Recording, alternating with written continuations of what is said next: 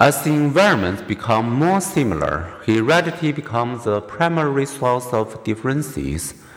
If all schools were of uniform quality, all families equally loving, and all neighborhoods equally healthy, then heritability would increase. But consider the other extreme. If all people had similar heredities, but were raised in drastically different environment, heritability would be much lower. If genetic influences help explain variations in traits among individuals in a group, can the same be said or treat differences between groups? Not necessarily.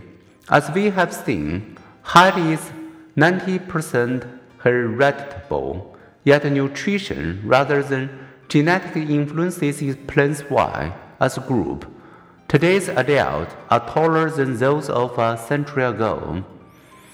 More available food has caused Americans to grow to greater heights.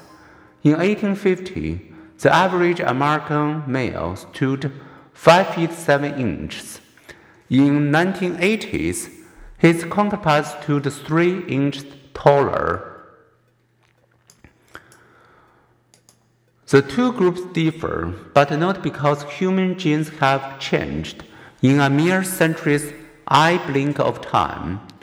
And today's South Koreans, with their better diets, average 6 inches taller than today's North Koreans, who come from the same genetic stock.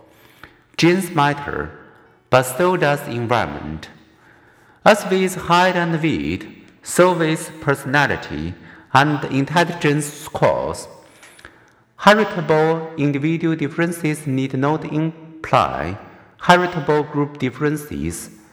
If some individuals are genetically disposed to be more aggressive than others, that needn't explain why some groups are more aggressive than others. Putting people in a new social context can change their aggressiveness. Today's peaceful Scandinavians carry many genes inherited from their Viking warrior ancestors.